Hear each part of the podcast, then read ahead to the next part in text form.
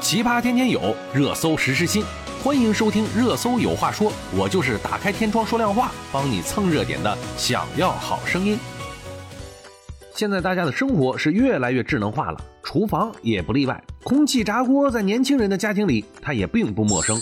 把腌制好的鸡翅、土豆条、五花肉放进空气炸锅，只需要等待半个小时，零烹饪基础的人啊，都能收获一大盘酥脆可口的炸鸡翅、炸薯条、酥皮五花肉。对于我们这种厨房高手大厨来说啊，酸奶蛋糕、蛋挞、花甲粉丝、香酥藕盒这些复杂一些的美食啊，那也是信手拈来啊。有网友就说了，只要给美食博主一口空气炸锅。它能炸出一条小吃街。除了更加简单的制作出美食以外啊，空气炸锅也被很多人奉为健康饮食的代表。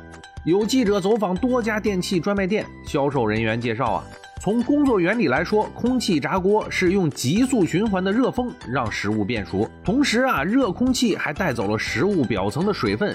让食物表面变得金黄酥脆，令食材无需滚油也能达到近似于油炸的效果。相比传统的油炸啊，空气炸锅做出来的食物油脂含量更少，而且口感更好。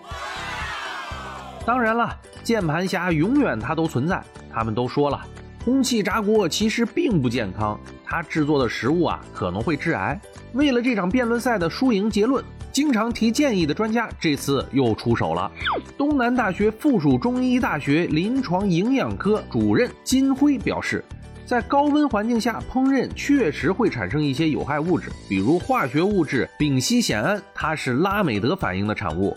一般来说啊，食物中若有葡萄糖、果糖、麦芽糖等还原糖和蛋白质，在经过高温处理的时候啊，就会产生一定量的丙烯酰胺。而空气炸锅呢，相当于热风干燥。烹饪温度啊比较高，生成一定量的丙烯酰胺并不奇怪。不过啊，金辉同时也告诉了记者，癌的发生和很多因素相关，比如吸烟等不好的生活习惯也会致癌。合理健康的饮食习惯和生活作息才是预防癌症的最重要的。据了解呀，化学物质丙烯酰胺目前被评定为可能对人类致癌的物质，相关的证据啊也并不充分。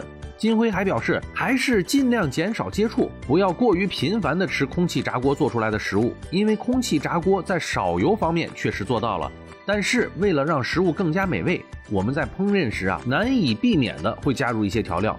如果是直接从商超购入的腌好的鸡翅、五花肉等，可能无形中还会增加出现盐分超标的情况。我们提倡的是减盐、减油、减糖的生活方式。如果单纯因为空气炸锅做出来的食物少油，而长期吃、大量吃，对身体是不好的。一众减肥健身的美女们该挠头了。空气炸锅的食物是到底能减肥吗？能做到好吃不胖吗？南京医科大学第二附属医院主管营养师梁婷婷这样说：“空气炸锅呀，只是减少额外的添加油，并不能减少食物里面含有的油，也就是脂肪。因此呢，无论是油炸五花肉，还是空气炸锅做出来的五花肉，吃多了它都会长胖。